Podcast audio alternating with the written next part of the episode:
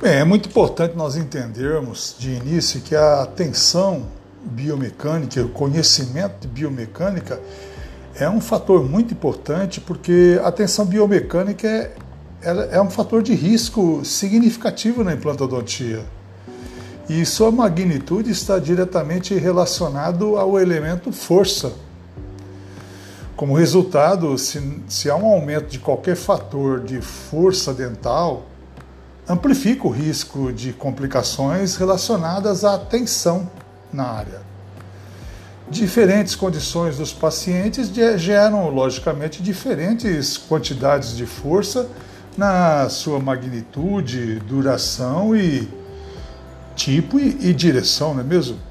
Além disso, o que eu gosto de ressaltar em diálogos com colegas é que vários fatores podem multiplicar ou aumentar o efeito dessas outras condições, uma vez que a, opção protética e as posições dos implantes tenham sido determinado, os níveis potenciais de força que serão exercidos na prótese deverão ser avaliados e considerados para modificar o plano de tratamento. Veja como é importante isso, porque nós sabemos que a sobrevida inicial do implante, a sobrevida após a carga, a perda óssea marginal, a incidência de perda do parafuso do pilar protético ou do intermediário, as restaurações não retentivas, a fratura da porcelana e a fratura do componente, elas são influenciadas pelo fator newtoniano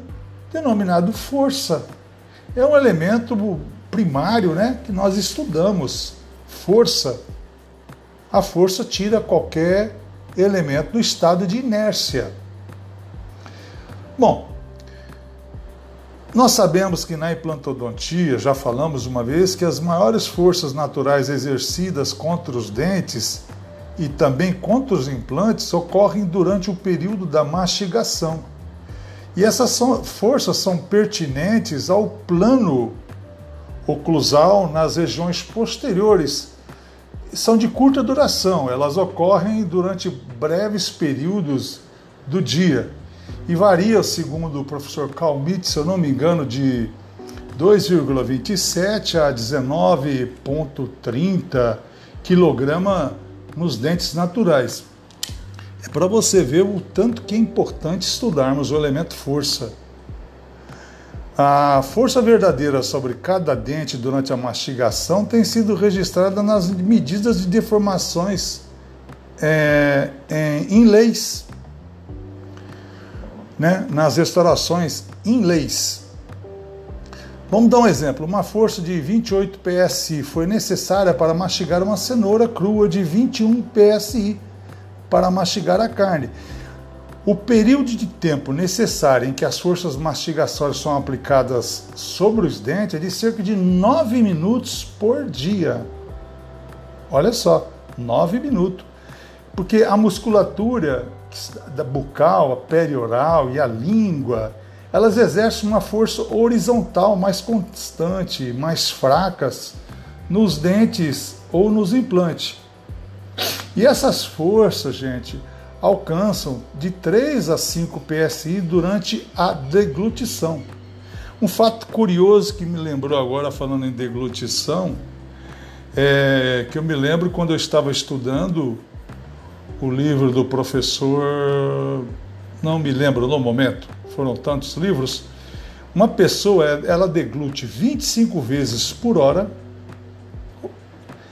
enquanto está acordada, 10 vezes por hora enquanto dorme, totalizando nessas 24 horas 480 é vezes por dia ela engole, deglute. Assim, Durante esse período, as forças naturais contra os dentes são primariamente direcionadas ao seu longo eixo. São menores do que 30 PSI e duram menos de 30 minutos, considerando que todas as forças normais da deglutição ou do ato de engolir e mastigação.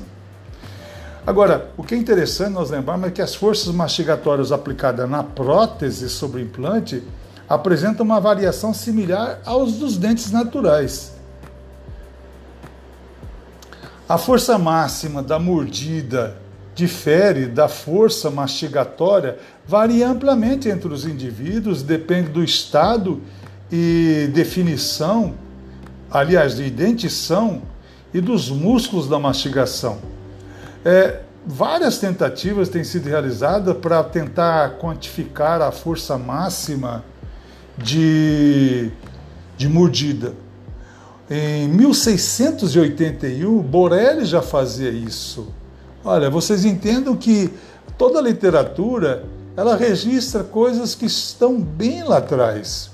Mas estudos mais recentes indicam que a força, a força próxima de mordida vertical normal nos dentes ou implante eh, pode variar de 45 psi a 550 psi.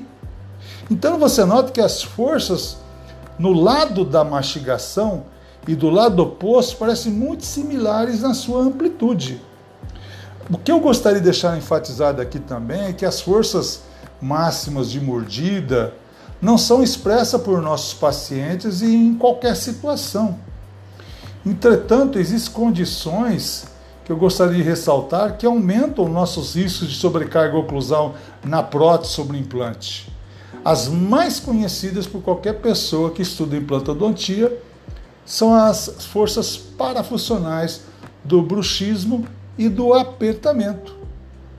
E nós vamos falar de cada um deles no, a partir de cada episódio de suas parafunções, certo? Nós vamos falar do bruxismo, nós vamos falar do, da maneira de tratar do bruxismo, nós vamos falar também da parafunção é o apertamento, como tratar o apertamento, é, vamos falar sobre fraturas por fadiga, enfim, elencaremos uma série de fatores que irá ajudar bastante a compreensão desse nosso estudo. Um grande abraço do seu amigo Dr. Nasser